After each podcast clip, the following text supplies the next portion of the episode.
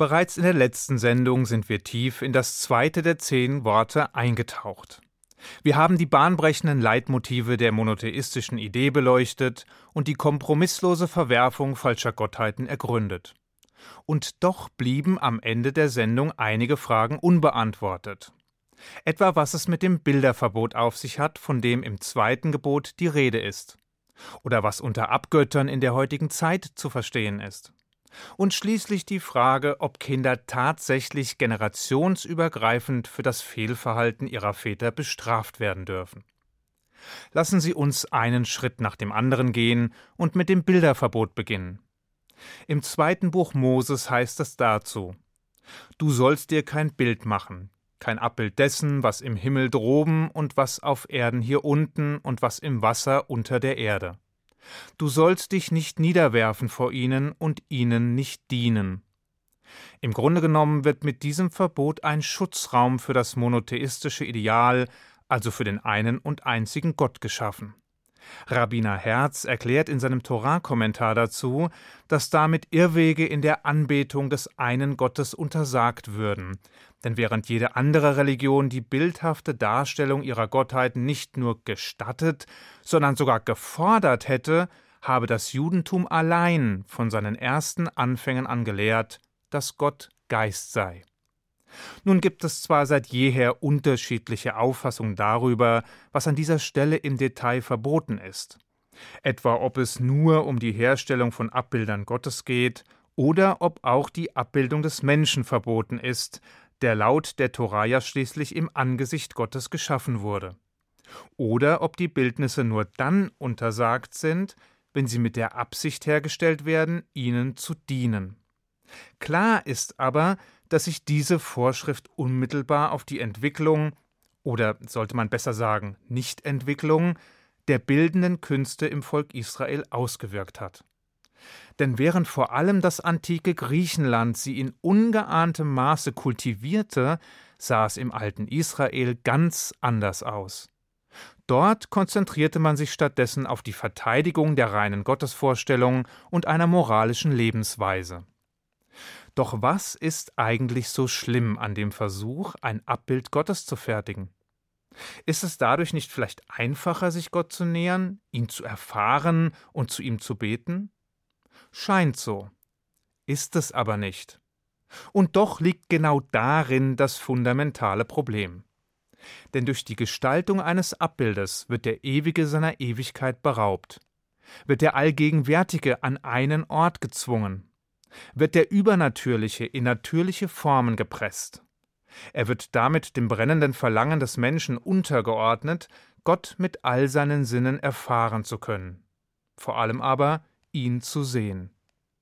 So wie in dem Witz, in dem die Lehrerin ihre sechsjährige Schülerin im Kunstunterricht fragt, was sie denn gerade malen würde.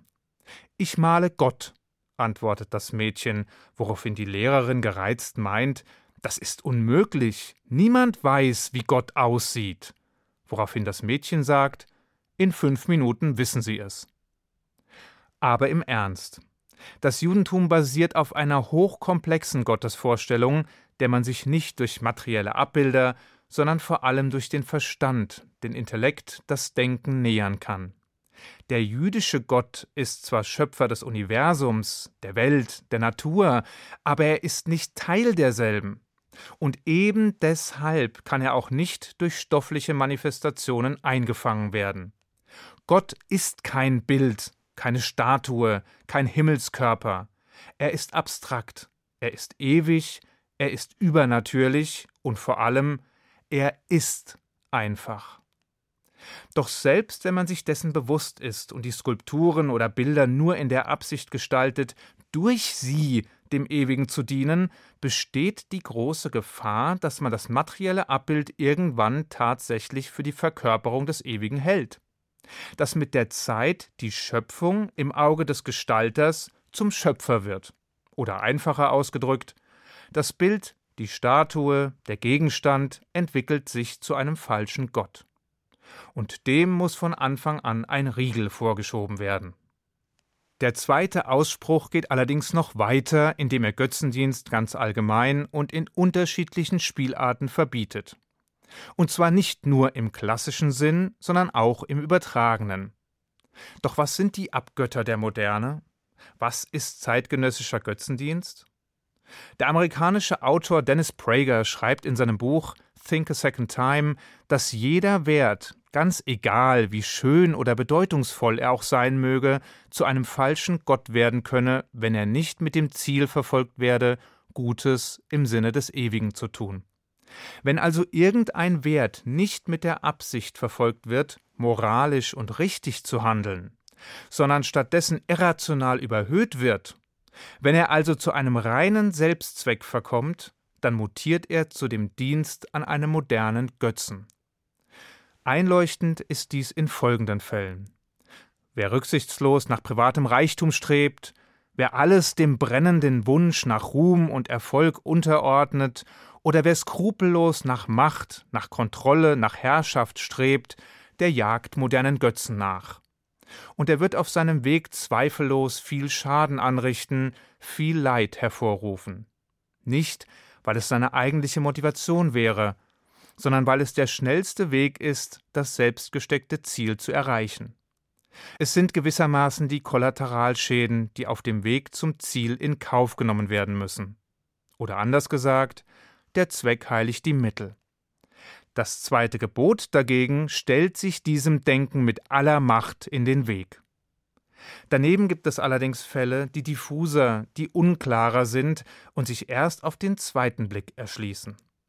Wie Rabbiner Joseph Telushkin in Jewish Wisdom aufzeigt, können diejenigen Götzen, die den modernen Menschen verführen, leider selbst mitunter von hohem Wert sein. So etwa Bildung, die Kunst oder das Gesetz. In dem Moment jedoch, in dem man sie massiv überhöht, indem man sie von Gott und der Moral trennt, indem man sie als Selbstzweck verfolgt, mutieren sie unweigerlich zu falschen Göttern. Und zwar bisweilen mit katastrophalen Folgen. Ein kurzer Blick in die Nazizeit beseitigt wohl alle Zweifel an der Richtigkeit dieses Gedankens. Es kommt also stets darauf an, die richtigen Prioritäten zu setzen, mit Augenmaß zu agieren und sich von den Grundwerten des ethischen Monotheismus in Wort und Tat leiten zu lassen.